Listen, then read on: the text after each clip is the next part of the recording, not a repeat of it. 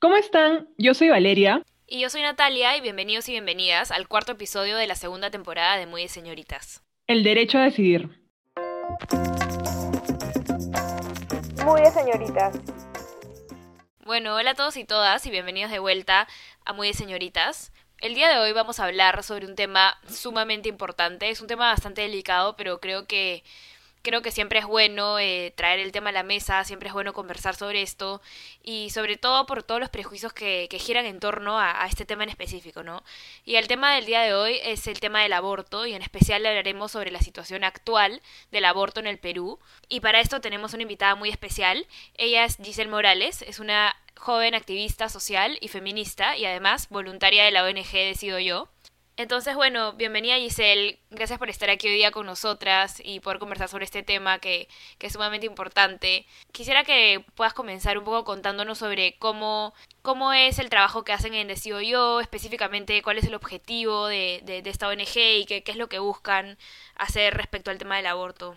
Hola, es también es un gustazo por parte de, de, del equipo de Decido también estar aquí con ustedes. Decido es una página web que básicamente lo que brindamos es una consejería en casos de embarazos no deseados y también dudas sobre sexualidad. Trabajamos básicamente en nuestra plataforma web, que es un chat seguro y confidencial, donde brindamos todo el tipo de informaciones basadas en organismos internacionales y demás fuentes seguras para contrarrestar la gran cantidad de desinformación que existe en Internet y en otras fuentes. Claro, sí, gracias. Eh, en la región y bueno, en el mundo es un tema que se ha estado debatiendo, es un tema en el cual ha habido avances en, el ámbito legal en, distintos países, por ejemplo, recientemente en Argentina. Y entonces nos parece importante hablarlo ahora, viendo un poco más la situación del Perú y, bueno, todo lo que, todo lo que conlleva hablar de, de, del aborto en general, ¿no? Sí, queríamos que sepan que, o sea, Natalia y yo, bueno, y Giselle también, tenemos una postura ya marcada y decidida respecto a este tema que hemos tomado después de informarnos y concientizarnos. Y la idea de este episodio es eh, quizás llamar a la reflexión, dar unos argumentos de parte de nuestro lado. Eh, no vamos a dar nuestra opinión y ya, sino que hemos buscado bastante información, cifras, el contexto legal y todo para que este episodio sea lo más completo posible. Y invita al debate, a la reflexión y, y este, y con suerte eh, que algunas personas puedan cambiar un poquito la, percepción que tenían sobre el tema, ya sea por desinformación o eh, otra clase de cosas, ¿no? Entonces, este, dar ese pequeño disclaimer antes de empezar con, con el episodio. Y, un poco para comenzar, quisiéramos darles una idea de cuál es el panorama general sobre la postura de los peruanos eh, frente al aborto, ¿no? Entonces, nosotros lo que, lo que vimos fue una encuesta realizada por Ipsos en el año pasado, en el 2020, en el Perú, y un poco los resultados nos, mostraban que solo el 16% de los peruanos considera que el aborto debería permitirse en cualquier causal, ¿no?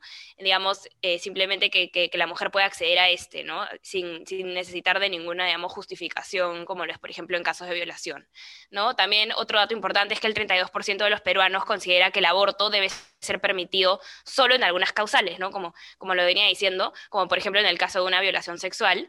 Y esto nos da que un, un resultado de que casi el 50% de la población peruana está a favor de la legalización del aborto, eh, por lo menos en casos de violación sexual, ¿no? Por otro lado, el 28% de peruanos piensa que el aborto no debe permitirse bajo ninguna circunstancia, excepto cuando la vida de la madre corre peligro. El 12% cree que el aborto no se debe permitir nunca, bajo ninguna circunstancia, y por último, hay un 12% de que no sabe o prefiere no responder esa pregunta, ¿no? Esas cifras que hemos mencionado, como dijo Nati, son del año 2020, pero la tendencia de los últimos eh, cinco años, desde el 2016, nos dice que las personas que creen que, el aborto debe permitirse eh, en todos los casos, o solo algunos, como el de una violación sexual, ha estado estable alrededor del 50%, ¿no? No ha habido muchos cambios en, en esos últimos años. Sí, bueno, entonces ahora entendiendo un poco mejor cuál es la situación de, del panorama general, de cómo pensamos los peruanos frente al aborto y, y cómo pensamos que, que, se, se, debería definir el tema legal, eh, ya pasaríamos a, preguntarle un poco más de cosas a Giselle, porque en verdad lo que a nosotros nos interesa es que Giselle nos pueda dar un poco más luz sobre el tema, ¿no? Eh, sabemos que no somos ninguna dueñas de la verdad, pero Giselle como voluntaria de, esta ONG tiene muchas más herramientas para poder explicarnos esto, ¿no? Eh, entonces, bueno, Giselle, quisiéramos preguntarte primero, digamos, abrir con una pregunta ya sobre el tema. primero para entender un poco, ¿no? Para entender un poco el tema en sí, digamos, en, en términos de definiciones. Entonces, ¿Qué es el aborto? ¿no? Hablemos de eso primero. Eh, muchas de las personas lo consideran un asesinato, ¿no? sobre todo las personas que están en contra, toman una fuerte posición en contra del aborto, lo consideran un asesinato. ¿Y qué, nos podrías decir tú al respecto de, esta afirmación? Empecemos porque la OMS, la Organización Mundial de la Salud, define el aborto como la interrupción voluntaria del embarazo antes que el feto cumpla un mínimo de posibilidades de vida eh, extrauterina. ¿Qué cosa quiere decir esto? Que aproximadamente en la semana 22 o 24, rondando los seis meses de embarazo, el feto logra el 10% de posibilidades de vida independiente de la persona gestante. Entonces, aquí se hace una importante diferencia entre lo que es un aborto hasta las 22 o 24 semanas y un parto prematuro, que es en el último trimestre del embarazo. Entonces, justamente la OMS, la FIGO y otros organismos internacionales definen al aborto como un proceso voluntario y consensuado. O sea, no es que alguien va a obligarte a, pasar por un proceso así. Y sobre todo nos hablan de que el aborto es un perfecto ejemplo de un conflicto de derechos, ¿no? Y que esto de que asesinamos a una vida, que es una vida que merece ser, eh, eh, nacer y todo lo demás. Porque aquí se pone el derecho a la vida del o la concebida eh, hacia la persona que, está gestando, o sea, la persona que ya tiene una vida, que tiene derecho a vivir libre de violencia, que se respete su condición de persona y todos los demás derechos que en nuestro caso, en el Perú, son respaldados por nuestra Constitución, donde se indica que el fin supremo del Estado y la sociedad es proteger a la persona humana, que se declara tanto legal como científicamente a partir de las 24 horas luego del nacimiento. No ah, es este supuesto feto ingeniero que a, los, a las tres semanas de embarazo te dice, mami, ámame, como se inventan los grupos antiderechos. Eso y la típica frase de, de ese feto pudiera haber encontrado la cura del Alzheimer, algo así, ¿no? Y entonces, un poco más, justamente hablando sobre eso, ¿cómo es un poco el procedimiento de, del aborto, ¿no? Porque creo que, que, muchas veces uno se lo puede imaginar con un proceso complicado. De hecho, las, algunas personas que están en contra piensan que es un proceso que tal vez es difícil de implementar en, digamos, en, los establecimientos de salud pública peruanos, ¿no? Que tal vez es, muy complejo, ¿no? Pero ¿cómo, ¿cómo es el procedimiento en verdad? O sea, ¿y, qué formas existen eh, para, para, realizar un aborto, ¿no? Porque creo que hay distintas maneras en las que uno puede acceder a, a esto. Empezamos por tener claro que pasar por un aborto no es como irte de paseo o irte a un spa. No es una cosa fácil ni que Simplemente la haces y a la media hora está saltando happy. Es un proceso complicado y difícil que nos afecta tanto a nivel físico, emocional y mental de diferentes maneras y sobre todo en las diferentes realidades que vivimos, las mujeres, los hombres trans y las personas no binarias que abortan.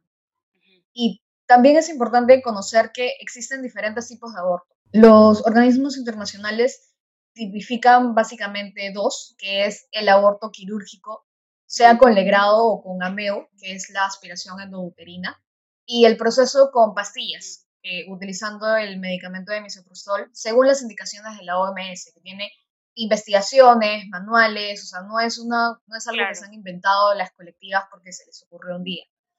Un, un, tercer tipo de aborto que se presenta, pues, es con medicina natural, pero que, ojo, no tiene nada que ver con estas supuestas recetas caseras de meterse aspirinas o té de ruda u otras cosas que si no se tiene una verdadera, un verdadero conocimiento sobre el tema y información verificada, pues pueden poner en riesgo tu vida. Y lamentablemente es mucha de esta info la que circula en Internet, que no es segura y por eso es la, la importancia de saber reconocer qué fuentes realmente estamos leyendo y qué tan seguras son. Claro, sí. Y, y, por ejemplo, hay muchas veces que, que las personas que, que, están en contra de, legalizar el aborto eh, dicen que no. Por ejemplo, pasa cuando el bebé es como ya un bebé completamente formado, ¿no? Que el procedimiento se da cuando ya prácticamente, lo que siempre dicen, ¿no? Que ya tiene latidos del corazón, todos estos argumentos, ¿no? Como más sentimentales, ¿no? Este, pero, pero en realidad, eh, ¿en qué momento de, digamos, la, en qué etapa, ¿no? De, del proceso de embarazo se, se, puede realizar un aborto, ¿no? ¿O qué es lo que se propone en todo caso? Bueno, siguiendo a la OMS, que es como la organización que más información ha recolectado sobre el tema, podemos decir que hay dos periodos en los cuales se puede realizar un aborto dentro de las primeras 24 semanas.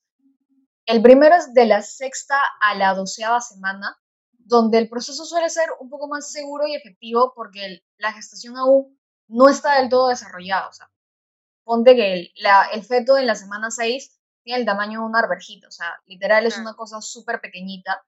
Y en la semana 12 tiene el tamaño aproximado de un rabanito, o sea, no, no tiene ningún tipo de desarrollo eh, corporal ni cognitivo. Sí tiene latidos, em, pero estos aparecen a partir de la cuarta a la sexta semana, o sea, no es que por tener latidos significa que tiene un corazón desarrollado y toda la concepción del ah, chantaje emocional que se hace en este tipo de campañas. Claro, que también genera muchos sentimientos de culpa, ¿no? Hacia las mujeres. Claro, y siguiendo un poco más con este tema, eh, en el Perú sabemos que la única causal de aborto legal es el aborto terapéutico, ¿no? Entonces, ¿nos podrías contar un poco más sobre qué es este aborto terapéutico y cómo se accede a este y si es que es fácil para eh, acceder al aborto terapéutico? Bueno, el aborto terapéutico en Perú es legal desde 1924, pero tuvieron que pasar cerca de 100 años para que tuviéramos eh, una reglamentación de este. Recién en el 2014 se logró tener una norma técnica a nivel nacional para poder aplicarlo. ¿Y por qué la importancia de esto? Porque en la legislatura peruana, si una ley eh, no tiene un reglamento, no ha pasado por un proceso de reglamentación, pues si no tiene como decirlo como un manual o una guía de cómo aplicarla, pues queda a la deriva y realmente no se puede implementar a cabalidad o a nivel nacional. Em, en esta norma técnica se determina que el aborto no es penado solo y exclusivamente cuando se dan casos en que se debe salvar la vida de la madre o evitar en su salud un mal grave y permanente. Entonces, esto nos dice, o sea, nos coloca dentro de la legislatura de el aborto legal bajo causales. El problema con esta norma técnica es que lamentablemente delimita demasiado las situaciones o las circunstancias en las que una persona gestante puede acceder a un aborto, hasta las 22 semanas. Nos delimita solamente 11 causales y somos el único país en la región que delimita de esta manera. Otros países en la región, como por ejemplo Chile, que también está bajo el, el modelo legal de causales, solamente determina que el aborto terapéutico es cuando se tiene que salvar la vida de la persona gestante. El problema, nuevamente, con estas 11 causales es que 10 de estas son condiciones obstétricas bastante delimitadas, em, que dejan afuera muchas otras que también ponen en riesgo la vida y la salud de la persona gestante. Y tenemos como que una puerta de, de salida, que es la causal 11, llamada la causal salud, que determina que este como permiso de aborto legal puede expandirse a cualquier circunstancia que ponga en riesgo la vida o la salud de la madre, causando un mal grave y permanente, que es lo que normalmente se usa para em, casos de violación sexual o casos que no están tipificados dentro de esas 10 causales que son súper restrictivas. Ahora, entrando un poquito más a, a la realidad del aborto terapéutico en el Perú, pues este es súper complicado, porque si bien la ley obliga a tanto los establecimientos como a los servidores y servidoras de salud a informar a las mujeres cada vez que se acercan a sus chequeos y presentan algún tipo de problema, que tienen acceso al aborto terapéutico, no lo hacen. Y cuando lo hacen, esperan a que estén en la semana 19 o 20, alargando lo más posible el proceso para intentar que no se dé aparte de poner mil trabas administrativas, porque se supone que en, la norma te dice que la junta médica, que es la que determina si se da o no el aborto, debe estar en menos de siete días, en la realidad dura de dos o tres semanas, si no es que más. Eh, o si no, se dan cuestiones como los y las doctoras del hospital decretan su objeción de conciencia, que es un derecho que tiene cualquier servidor a decir oye, yo no quiero hacer esto porque va en contra de mis principios, que ojo, es un derecho personal, no institucional. El, hospital tal no puede agarrar y decir, yo como hospital no quiero hacer un aborto porque va en contra de mis, de mis principios. Pero que lamentablemente es el mensaje em, subyacente que nos dejan después de todas esas limitancias que nos ponen. Claro. Claro, entonces vemos de que el aborto en el Perú existe en papel, pero en la práctica es sumamente difícil de acceder y de que claramente no se está respetando esta ley, ¿no? O sea, de que se ponen trabas por todos lados, ya sea con excusa de moral, y, se demora, ¿no? Y no se cumple ese derecho que, que tienen este, las mujeres cuando la vida está en riesgo, ¿no? Exacto. Y otra cosa que queríamos saber entonces es, ante la posibilidad de legalizar el aborto por otras causales, además de salvar la vida de la madre o situaciones de salud muy grave, ¿qué es lo que se está buscando lograr con la legalización? ¿Por qué se quiere legalizar el aborto? ¿Cuál es el, el problema que, que, se busca mitigar o, visto de otra manera, qué problemas nos genera el día de hoy en el Perú de que el aborto no esté legalizado en todas las causales? Bueno, lo primero que es importante entender es que la discusión no es aborto sí, aborto no, sino si es un aborto seguro y legal, donde sin importar si tengas o no tengas dinero, puedas acceder a un servicio de salud que es parte de tus derechos, o que te vas a ver obligada, obligado o obligada a pasar por un aborto clandestino inseguro, donde es una realidad o un secreto a voces en nuestro país que en las clínicas privadas de distritos como La Molina o San Borja, el doctor de confianza te hace pasar por un aborto y lo registra como una cita médica. Pero, ¿qué pasa con esas mujeres, esos hombres trans, esas personas no binarias que no tienen esos 3.000 o 4.000 soles para pagarla en la clínica privada? Pues tienen que acceder a estos carteles del atraso menstrual y rezarle, prácticamente rezarle a todos los santos para que la persona que te atienda tenga un mínimo de, conocimiento sobre el tema, exponiéndote a que no estás en un consultorio, sino que te atiendan en la sala de una casa, una persona súper deshumanizada, y que solamente ve que contigo puede lucrar, pero que no le importa en lo más mínimo tu salud y tu seguridad. Claro, entonces en verdad lo que se intenta prevenir es que las mujeres se pongan en una situación de vulnerabilidad y riesgo, ¿no? Que al final si en verdad estamos tratando de proteger las vidas, entonces deberíamos también ¿no? pensar en esa vida que se está poniendo en riesgo debido a que tienen que acceder a un aborto clandestino, ¿no? como, como se le suele llamar, en una situación eh, antihigiénica o incluso peligrosa, sin, sin tener, digamos, el apoyo de un profesional de salud que esté como que tal vez un poco más preparado para realizar el procedimiento, ¿no? Y, sin la debida información sobre el tema también, ¿no? Y, eso es lo que al final entiendo que nos comentas que genera que no esté, eh, que genera el hecho de que no, no tengamos un fácil acceso ¿no? a, al, procedimiento, pero además, además que eso le ocurre más a las mujeres en, digamos, de menores recursos, ¿no? Porque las de mayores recursos, de hecho, sí pueden, como, como tú bien decías, acceder eh, en, sus, en sus clínicas y con sus doctores, digamos, que siempre las atienden, ¿no? Y sin que eso se sepa. Entonces, digamos, ligándolo un poco a eso, eh, la pregunta sería, ¿y, por qué abortan las mujeres? ¿no? ¿Por qué las mujeres se, encuentran en esa situación? ¿Cuáles son las razones? ¿no? Porque a veces algunos dicen, no, pero el aborto luego se va a empezar a usar como un anticonceptivo, ¿no? Eh, pero, pero no sé, ¿qué es lo que tú nos podrías comentar, ¿no?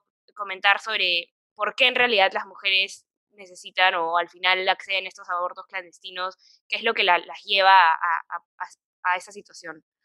Uf, la verdad es que hay infinidad de razones sea, porque no se sienten listas, porque no están en su plan de vida, porque han atravesado una situación de violencia o tal vez están en una situación de vulnerabilidad y no pueden mantener ese embarazo o porque no tienen acceso a métodos anticonceptivos o información de cómo usarlos correctamente, que es una realidad súper tangible en nuestro país. O sea, estadísticas de, por ejemplo, una ONG Católicas por el Derecho a Decidir ah, nos informan que aproximadamente el 65% de la de la población femenina accede a métodos anticonceptivos modernos y la mayoría de ellas son mujeres, eh, se les llama unidas, o sea, en sentido de convivientes o que tienen una pareja fija o que están casadas. Ah, okay. Pero ¿qué pasa con todo el grueso de población femenina o población que entra dentro de esta categoría de personas con capacidad de gestar que no tienen acceso a métodos o a información de cómo usarlos? Pues quedan a la deriva y muchas veces son este tipo de situaciones o simplemente el el verte en una situación en la que no deseas estar, pero que lamentablemente es súper injusto que tengamos que justificar nuestras decisiones ante un, como un jurado súper cruel al el que se encarna en la sociedad y que no tiene una pizca de humanidad y empatía con este tipo de situaciones. O sea, realmente es súper violento.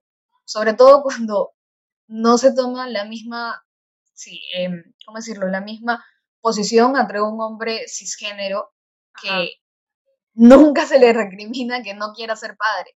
Claro. Incluso cuando el niño, niña o niño ya nació, simplemente se le premia diciéndole, ¿sabes qué? Ok, manito, no quieres ser padre, bacán. Pasa tus 150 soles Ah, mensuales y te libras de la carga, como entre comillas. Claro. Es lo que hace el sistema de, de justicia, por decirlo de alguna manera, en nuestro país.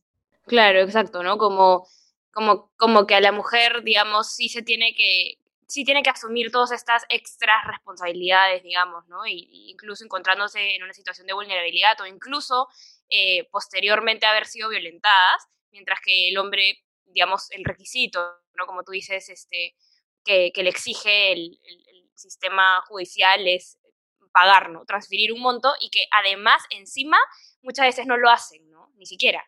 Y, y, tampoco como que se les penaliza por eso, ¿no? Muchas veces el, el, sistema también no falla en ese sentido, ni siquiera se les penaliza cuando no pagan este, la pensión alimentaria, por ejemplo, ¿no? Y, y, podemos ver, justo estaba viendo el otro día, incluso hay muchos candidatos en las listas este, de, de, lo, de los congresistas, ¿no? En, la, en las planchas, eh, que están sentenciados por eso, ¿no? Entonces, en verdad es una realidad bastante preocupante y bastante injusta, ¿no?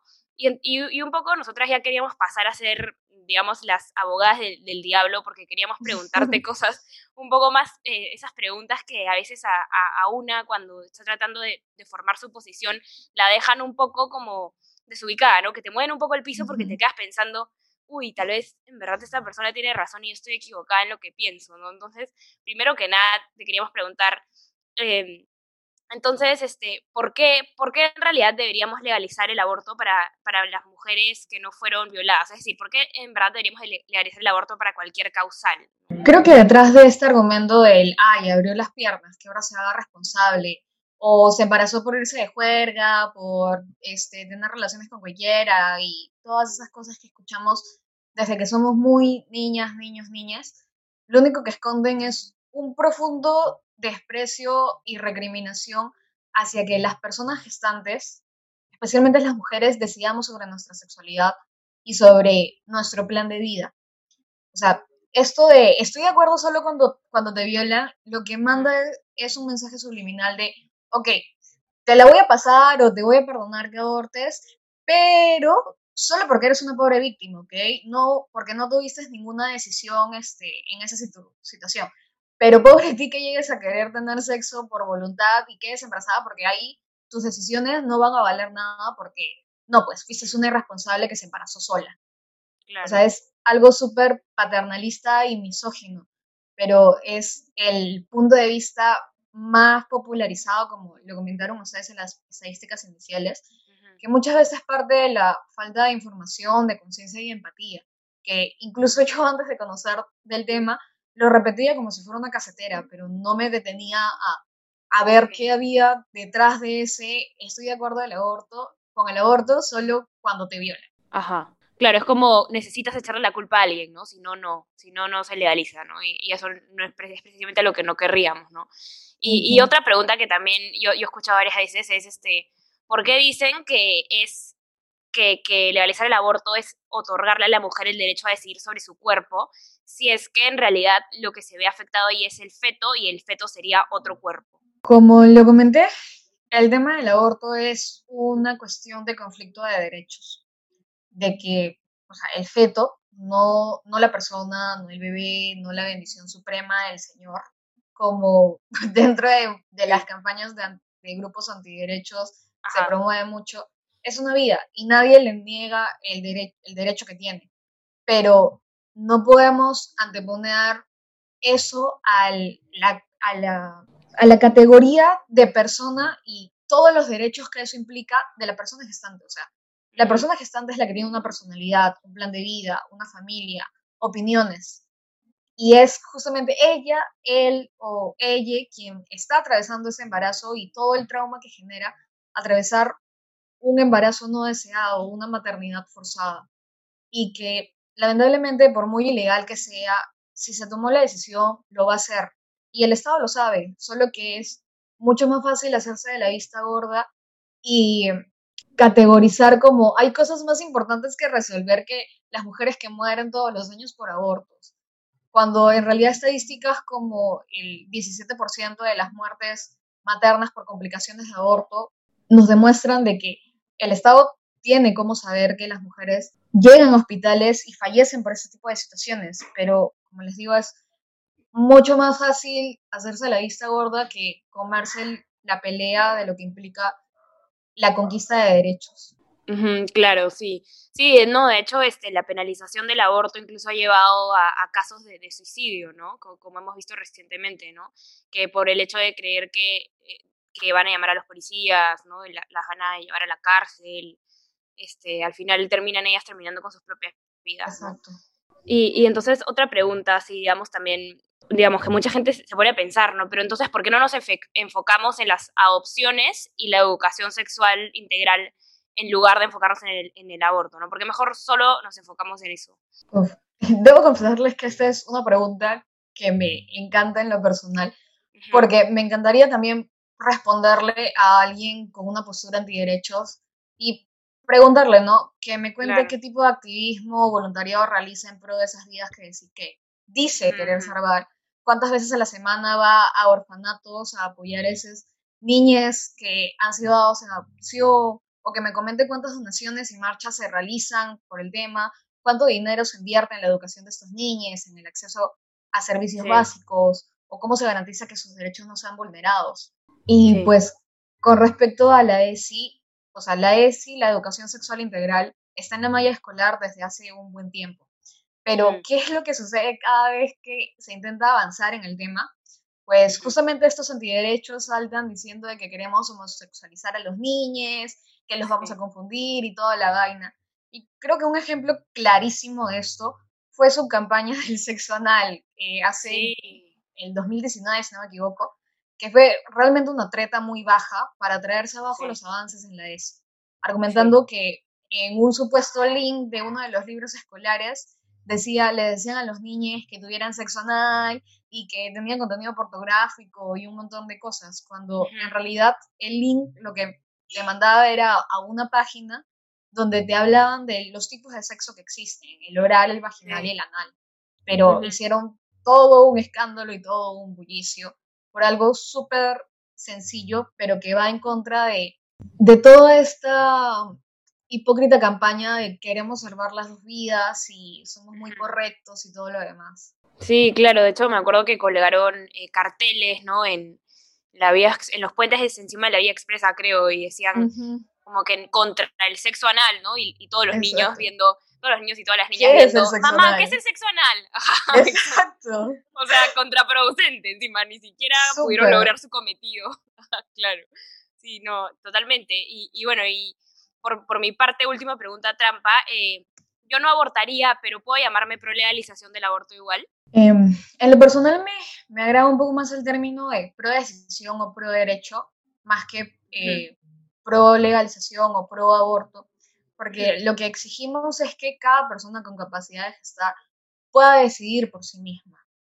Y pues para esto no necesitas tener que haber atravesado por un proceso de aborto. O sea, para tener empatía y desarrollar una conciencia de derechos, no necesitas haber pasado por esa experiencia. O sea, el feminismo ni el movimiento de mujeres implica cumplir una checklist de cosas que tienes que hacer o no para que tu feminismo sea más o menos valioso que el de otros y otras y otros. Claro, aparte, este, siento que cuando llamamos al, movimiento para decidir sobre nuestros cuerpos pro aborto, se ve como, ay, todas quieren abortar, van a ir a abortar en grupo en fila. Y las otras cuando dicen pro vida es como que, ay, qué bonito, solemos las dos vidas, ¿no? Entonces... Romantizando. Me gusta esto que tú dices de llamarlo pro derechos o pro decisión porque es lo que realmente es, ¿no? O sea, una mujer, una persona puede no estar de acuerdo con abortar, pero eso no tiene nada, absolutamente nada que ver con lo que ella o él o ella piensa sobre las otras personas con capacidad de gestar, ¿no? Entonces, eso es, ¿no? O sea, a todas las chicas que nos escuchan, siempre tengo amigas que me lo han dicho, ¿no? O sea, yo no abortaría, ok, eso no tiene nada que ver con lo que otras personas puedan hacer con, su cuerpo, ¿no? Entonces, eres pro decisión, eres pro derecho, y, me alegro mucho que puedas salir de tu burbuja, eh, ser consciente de la realidad de otras personas y desarrollar empatía, ¿no? Porque al final no todo el mundo accede a anticonceptivos como tú, no todo el mundo accede a educación sexual como tú, y no todo el mundo tiene la plata como tú para mantener un hijo si es que sales embarazada a los 15 años, 16 años, ¿no? Exacto. Y bueno, ya siguiendo con estas, estas preguntas trampa, como, como empezó Nati, preguntas que hacen las personas especialmente que están este, en contra del aborto o simplemente personas que tienen muchas dudas en general y están confundidas. Eh, ¿Por qué no nos enfocamos más bien en, en, esto de salvar las dos vidas? ¿no? O sea, eh, te dicen muchas de las personas que están en contra del aborto, pero salemos a las dos vidas, este, salemos a, a, la madre y al bebé y, este, y, y, ¿por qué no intentar hacer eso si es lo más como moralmente correcto? ¿no? En realidad esta romantización de, de salvemos las dos vidas eh, que levantan las campañas de los grupos antiderechos, a, a las únicas personas que benefician son a estas clínicas fichas en San Borja La Molina, donde tu, tu médico te realiza un aborto por 3.000 o 4.000 lucas. Y pues también a, estas, a estos letreros de trazo menstrual, donde vas y tienes que, que pagar una cantidad bastante significativa que muchas mujeres o muchas personas no, no contamos y también arriesgas tu vida, arriesgas tu bienestar porque no realmente no sabes qué cosas te van a dar, qué cosas te están inyectando, qué cosas te están introduciendo. Y aparte de toda la ansiedad que ya te genera la, la situación que estás pasando, tienes que agregarle la ansiedad de voy a salir viva de esta. O sea, voy a, voy a poder, si me pasa algo, voy a poder ir a un hospital, y que la enfermera, el guardia de seguridad, el policía que estaba de paso ahí agarren y me digan, no te voy a atender hasta que no me digas este, qué cosas abortado o asesina. Entonces, es como, ¿realmente estamos salvando alguna vida si aproximadamente 350 mil mujeres al año en Perú se realizan un aborto y muchas de ellas terminan con algún tipo de complicación post proceso porque lo realizaron en un lugar clandestino e inseguro. O sea, es como cuestionarnos realmente, ¿no? Y por último, ¿tú qué cosas estás haciendo ya para salvar esas dos vidas? Porque salir con tu cartelito y tu pañuelo celeste, pues no hace nada, no hace ninguna diferencia. Claro, aparte que yo pienso, ¿no? Si tú fuerzas a una persona a tener un hijo, o sea, imagínate forzar a una niña de 10 años a dar a luz, que fue violada, porque recordemos que en el Perú no existe sexo con alguien menor de 14 años. Cualquier relación sexual con un menor de 14 años es violación, no importa si hay violencia o no. Entonces, pongámonos un segundo a pensar, o sea, una niña de 10 años da a luz. ¿Cómo esperas que una niña de 10 años sea madre? Una niña de 10 años o sea, no la pueden dejar sola en casa, una niña de 10 años, o sea, no tiene capacidad de decisión, ¿no? O sea, entonces, si una niña de 10 años no la dejas sacar licencia para conducir, no la dejas fumar, no la dejas tomar alcohol, no la dejas, no la dejas votar, no la, no la dejas adoptar, exacto, ¿por qué la forzarías a ser madre bajo, y encima, madre de su violador? O sea, yo no, no me imagino, no, no cabe en mi cabeza cómo será la vida de estas pobres niñas a las cuales obligan a dar a luz. Y es como mirar, ¿no? El constante recordatorio de una situación terrible que te marcó de por vida, ¿no? Entonces, en verdad, ok, genial, forzaste a alguien a parir. ¿Qué, qué dos vidas estás generando, no? ¿Qué calidad de vida estás generando? Este, ya, bueno, siguiendo las preguntas, ok, digamos que legalizamos el aborto por cualquier causal, ¿no? Eh, aborto este, legal, gratuito y seguro para todos. Entonces, en ese caso, no estaríamos dejando de lado la opinión del posible padre. ¿Qué pasa si el padre quiere ser padre y se pone a llorar y no importa? Dice que, que si la madre tiene al hijo, este, eh, tiene al hijo, él va a apoyar con plata, va a trabajar por mantener a su hijo y no quiere que lo maten. ¿Qué pasa si el pobre padre está ahí y no, se resiste y quiere tener al bebé de todas maneras? Ok, a mí la verdad es que me da mucha risa este argumento de la opinión del padre. O sea, si alguna conversación o alguna discusión le corresponde a los hombres cisgénero, que, abriendo paréntesis, eh, una persona cisgénero es alguien que se identifica con el sexo que le fue asignado al nacer. O sea que si naciste con pene y te consideras hombre, eres cis. Em, es sobre las paternidades ausentes e irresponsables en el Perú. O por qué de los 20 métodos anticonceptivos que existen, solamente dos están dirigidos hacia ellos o por qué el Estado peruano hasta el momento no está ofreciendo la vasectomía reversible de forma gratuita. Creo que ese tipo de discusiones sí les corresponden como hombres cisgénero. No el tema de, ay, no quiero que a ustedes porque yo voy a ser un gran padre y un montón de cosas. ¿Quieres ser papá? Bacán, estás en todo tu derecho. Busca una persona que esté en las mismas condiciones que tú, tenga la misma madurez emocional que tú, la misma eh, estabilidad económica y mental y planifiquen una familia, pero que sea consensuada por ambas, no que se te vino el instinto paterno por el Espíritu Santo y quieres ser este papá a la, a la buena o a la mala. Claro, exacto, ¿no? Este, yo creo que, que, pasa siempre, ¿no? Que muchas veces los hombres reclaman muchas cosas dentro del feminismo, ¿no? O también cuando hablas de feminismo, ¿no? Y los hombres, los hombres este, mueren más por suicidio, los hombres también son asesinados, los hombres también son violados. Ok, ¿no?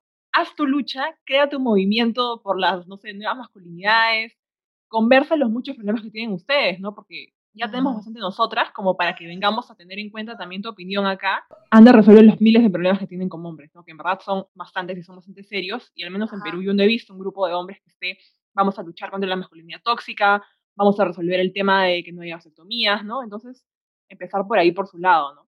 No, pero además, además este, el feminismo justamente al, al en verdad estar en contra del, del machismo y de, y de, todas, digamos, esas instituciones patriarcales que están en la sociedad, en realidad, de alguna forma, digamos, tal vez indirecta, sí está luchando contra todos estos, em, todas estas responsabilidades que se le adjudican a los hombres, por ejemplo, como el hecho de ser los que se encargan del hogar, este, digamos, financiándolo, todas estas responsabilidades que al final los pueden llevar a situaciones como las de suicidios. Al final el feminismo al, tratar de romper con, estos roles de género, precisamente sí aporta a, destruir esos, esos estereotipos, ¿no? Y eso por un lado, y por otro lado, también, este, Giselle, corrígeme si me equivoco, en, respondiendo a esa pregunta trampa que, hacía Vale, eh, eh, también no es verdad que, que, la situación de las mujeres que acuden a abortar eh, no es una en la que los, los hombres estén dispuestos a aceptar sus responsabilidades como padres, o me equivoco. O sea, la mayoría de las mujeres que acuden a abortar no son mujeres que están siendo apoyadas por el posible futuro padre, ¿no? Exacto, o sea, la verdad es que en la mayoría de casos, sea, si bien no, te puedo decir, eh, sí, en el, 30% de casos sucede esto porque no hay investigaciones al respecto, pero sí, desde experiencias de personas cercanas hacia experiencias que he podido conocer por que hemos podido conocer en Decido, pues muchas no cuentan con el apoyo ni de la pareja, ni de la persona con la que mantuvieron la, el acto sexual, ni de la familia, ni de nadie. Y si bien sí hay grupos en Perú que trabajan por las nuevas masculinidades y realmente tienen una visión crítica hacia esto, pues lamentablemente no son la mayoría y no tienen tanta visibilidad como el, el grupo más negativo, por decirlo de alguna manera, que son los que levantan esto de, ay, los derechos del padre. Claro, esto de, la imagen del, del, padre que quiere tener a su hijo de todas maneras y va a hacer todo porque no abortes, en verdad será el mínimo de los casos. Lamentablemente no hay estadísticas, pero, pero sí, pues, ¿no? Por lo que cuenta Gisela en su experiencia, vemos de que obviamente un gran factor para que puedas pensar en abortar es, este, no tengo apoyo, ¿no? O sea, lo tengo que hacer todo sola y cómo lo voy a hacer. Y bueno, una, una siguiente pregunta, esta creo que la mencionó Nati, que la pregunta, de hecho, una universidad católica acá en Perú que tiene la carrera de medicina, ¿no? Entonces, una de las preguntas en los exámenes que les hacen en esta universidad, en, la carrera de medicina, es, ¿no? Una acción injusta, como una violación, no justifica otra acción también injusta, como lo es el aborto. Ah, la verdad es que es una pregunta complicada y siendo franca, creo que sería muy difícil hacerle, eh, hacerle cambiar de parecer o mostrarle un panorama más amplio sobre el tema a una persona que argumenta una cosa así, ¿no? que no tiene ni una pizca de humanidad, empatía o conciencia de sus privilegios al hacer ese comentario me refiero al tema de que, o sea, ya le estás haciendo pasar a la él o el sobreviviente el tema de intentar reconstruirse luego de una experiencia tan traumática como es una violación sexual. o sea, realmente es, es algo sumamente difícil que requiere incluso años de, terapia, de apoyo psicológico para poder superarlo del todo. Eh, sobre todo en, una, en un sistema y una sociedad donde 24 por 7 van a revictimizarla, culparla y castigarla por el, por el hecho. Eh, además, estás exigiéndole que se convierta en una especie de mártir y olvide su trauma y todo lo que eso ocasionó para sostener una situación que muy probablemente, como comentaron ustedes hace un momento, le recordará 24 por 7 ese trauma, esa experiencia traumática. O sea, es como preguntarte eso, ¿no? Y no quito que existan casos en los que por voluntad y autonomía se pueda asumir el embarazo y la violación como dos cosas diferentes y se decida mantener el embarazo, pero esa es una decisión personal. Y tu experiencia personal, tus privilegios y tu visión sesgada del tema no puede hacer que, que pretendas imponer ese, ese sacrificio al resto de personas porque esto no es una condición de, no es una situación de yo opino, tú opinas, sino es una cuestión de derechos. Claro, y lo que, bueno, deberíamos recordar es que, bueno, en teoría el Perú es un Estado laico, ¿no? Entonces, por más que tu religión o tu moral o tus ideas no te permitan creer en, el derecho del aborto, no estás en condiciones de prohibírselo o imponérselo a los demás, ¿no? Y eso pasa con muchas otras cosas, con, con, los grupos religiosos, ¿no? Con el tema de matrimonio igualitario, por ejemplo. Tal cual, ¿no? Ok, en tu religión tú puedes prohibir el matrimonio igualitario porque, bueno, es tu religión, tus creencias y nadie puede meterse con eso, pero el matrimonio, no sé, igualitario civil en un país que supone que todos tenemos el derecho a formar una familia, no puedes imponerte eso, ¿no? Y, y bueno, ya una última pregunta que, que también muchas personas mencionan, ¿no? O sea, el, el Perú es un país bastante tradicional, bastante conservador, bastante machista. Este, entonces, ¿realmente estamos listos para tener esta conversación del aborto? Bueno, o sea, la verdad es que sí, somos muy, muy doble moral en muchos aspectos, no solamente relacionados al, aborto, pero a mí hay un término de la feminista Luciana Pecker, si no me equivoco es una argentina, que en lo personal me encanta. Ella habla de la revolución de las hijas, que hace referencia a que mientras el feminismo del siglo XX luchaba de su casa para afuera, en lo público, en las calles, las feministas del siglo XXI hemos logrado conquistar la lucha desde casa hacia la calle, eh, o sea, desde dentro de nuestras casas. Lo discutimos en la mesa, en nuestro almuerzo, con nuestra familia, amigues, compañeros de lucha y todas las personas que estén dispuestas a escuchar. Entonces, yo diría que esta discusión ya la estamos teniendo y desde hace mucho tiempo. A pesar de que existen grupos antiderechos, que me gustaría hacer un paréntesis aquí, eh, no necesariamente son grupos de tendencias religiosas o evangelistas o católicos, sino que son grupos que muchas veces utilizan a su religión o sus creencias como un escudo o un pretexto para proteger sus privilegios. Entonces, es importante también diferenciar entre la religión y estos grupos antiderechos, porque el término antiderechos abarca muchísimo más.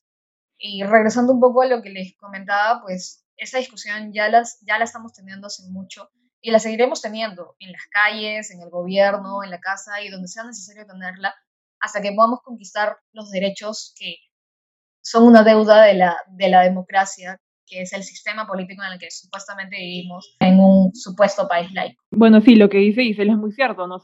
ella misma mencionó que existe un grupo llamado Católicas por el Derecho a Decidir, ¿no? Entonces, eh, religión no implica ser antiderechos y ser antiderechos no implica religión, ¿no? Hay que, hay que marcar esa diferencia que me parece muy clara y, me parece muy importante. ¿no? Y, bueno, ya este, un poco para, para terminar y, ir cerrando el, el, episodio, queríamos preguntarnos, o sea, ¿por qué es importante legalizar el aborto bajo cualquier causal? Bueno, como lo venimos comentando desde el inicio, el aborto es una realidad que se ha dado, se da y se seguiría dando, le gusta a quien le guste. En realidad, el aborto clandestino e inseguro, pues lo único que desencadena es la muerte de miles de mujeres, hombres trans, personas no binarias en el Perú. Ante la mirada y los comentarios eh, mojigatos y doble moral de muchas personas aquí. Por eso es que el, el aborto legal no va a garantizar que se use como un método anticonceptivo o que se aborte todas las semanas, como plantean ridículos argumentos de algunos de estos grupos antiderechos sino que le va a permitir a, la persona, a cada persona con capacidad de gestar que tenga la seguridad de que si en algún momento de su vida se encuentra en una situación de un embarazo no deseado, pues tenga la opción, o sea, tenga todas las opciones a su disponibilidad y la información necesaria para poder tomar una decisión y tener toda la capacidad de consentir si desea o no desea abortar. Pero ahora lo único que estamos haciendo es empujar a las, o sea, nos están empujando a las personas con capacidad de gestar a realizarlo de una manera clandestina, sea segura en una clínica o con información este, de organismos internacionales o siguiendo la información que encuentres en Internet que termina perjudicándote en algún nivel, sea de salud, físico o mental. Claro, sí, es verdad. Al final es una cuestión de, tener la, la, opción, ¿no? La opción, tener la, la capacidad de, tomar la decisión, ¿no? Y que nada se imponga sobre, sobre la persona que, que, está gestando, ¿no? Y como ya última reflexión y un poco, digamos, en, en, en miras a las futuras elecciones de este próximo 11 de abril, eh, ¿qué otras medidas tú crees, eh, y conociendo mucho mejor la situación, deberían acompañar a, la legalización del aborto, ¿no? Por cualquier causal. Y, qué deberíamos exigirle a nuestras autoridades, ¿no? En especial en temas de, salud sexual y reproductiva. Tomando como ejemplo a las compañeras y compañeros argentinas quienes hace poco conquistaron el derecho al aborto, pues este tipo de leyes vienen en paquete. No es que simplemente legalizas el aborto a secas, sino que bien debe venir acompañado de una correcta implementación de la educación sexual integral a nivel nacional, que sea inclusiva y libre de tabúes. Que también pase por un acceso realmente universal a los métodos anticonceptivos, sin importar la zona del país en el que estés. Así estés en Miraflores o estés en alguna zona de la, de la selva baja del Perú. Debes tener acceso a métodos anticonceptivos modernos. Y también por una fuerte campaña de despenalización social de la sexualidad, del sexo y sobre todo del aborto, porque son realidades que tenemos, pero que a nuestra sociedad le da mucho miedo hablar del tema y prefiere como que esconderlo tras bambalinas y recrear la, la idea de que somos una sociedad súper super feliz y súper funcional. Y con respecto a las mm, autoridades que estamos por elegir, es que que no se tome como pretexto la lamentable situación que estamos pasando de pandemia actualmente para colocar la etiqueta de hay cosas más importantes que resolver que los temas de salud sexual, de salud reproductiva, la violencia basada en género o el acceso a métodos anticonceptivos a nivel nacional. Y sobre todo que se cumplan a cabalidad las leyes y los compromisos internacionales que ya tenemos, en lugar de andar de populistas creando y creando leyes de cartón que no significan nada si no se materializan en acciones concretas. Claro, o sea, la pandemia, el, coronavirus está presente, es un gran problema y perdamos personas todos los días por esta, pero a la pandemia el machismo no para. Sí, acá, está acá desde hace años. Siempre estuvo. Siempre estuvo, ¿no? Y, este, y una, una, cosa que me hizo pensar bastante era cuando vi que se acercaba el año nuevo y decían como que este, cuando inicia el año con las muertes del coronavirus van a ser igual que con los feminicidios, por ejemplo, que se reinicia el contador desde cero o no, ¿no? Ah. Entonces, este, eso me hizo pensar un montón. Bueno, ya como, como última reflexión por mi parte, lo que más me, me hace pensar a mí en, en, el aborto y sobre todo en, en mi círculo o, personas con las cuales este, converso, que, que tienen un cierto nivel de privilegios en el Perú, es que muchas veces pensamos de que no tiene nada que ver con nosotras, ¿no? Que yo soy una persona con un nivel eh, educativo que sabe cuidarse, eh, o sea, sabe usar anticonceptivos, tengo educación sexual.